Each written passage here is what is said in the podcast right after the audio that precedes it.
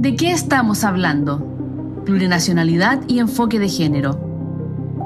La Constitución de Bolivia de 2009 incorporó la plurinacionalidad y el enfoque de género. Actualmente, Bolivia está pasando por momentos turbulentos debido al golpe de Estado que sufrió el gobierno de Evo Morales en octubre de 2019.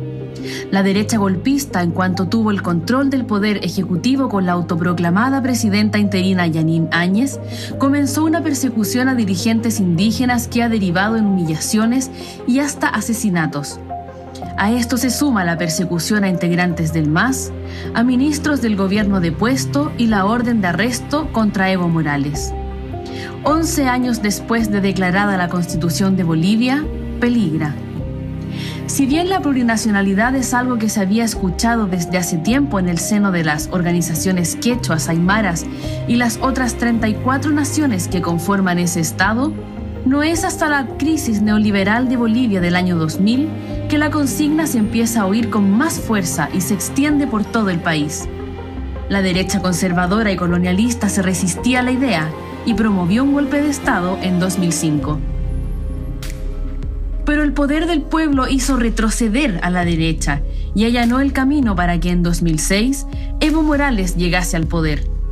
Así, el proceso constituyente en Bolivia dio como fruto una carta fundamental que incorporó la plurinacionalidad como parte de la denominación del país y dio reconocimiento constitucional a todas las primeras naciones, asegurando porcentajes de participación que en 2017 llegaron a un 28% de la representación en el Parlamento.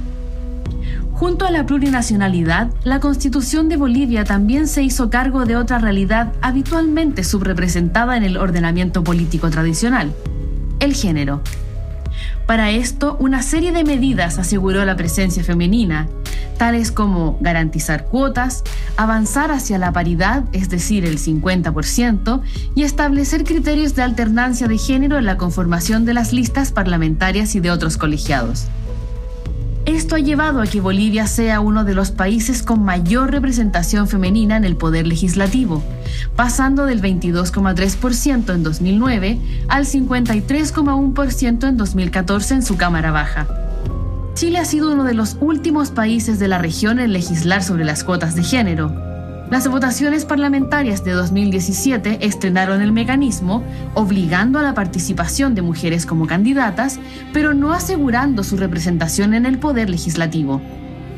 Ahora bien, si hablamos de plurinacionalidad, en el caso de Chile, los pueblos originarios no tienen ninguna cláusula en la Constitución que se refiera explícitamente a sus derechos. Por de pronto, es claro que no podemos seguir hablando del pueblo de Chile, sino de los pueblos de Chile, aun cuando estos permanezcan tan subrepresentados como las mujeres en el ejercicio del poder. Una más de las tareas pendientes y necesarias para el momento constituyente chileno. Este contenido forma parte del curso Una Constitución Democrática para un Nuevo Chile de la Universidad Abierta de Recoleta. Para más información, ingresa al sitio www uar.cl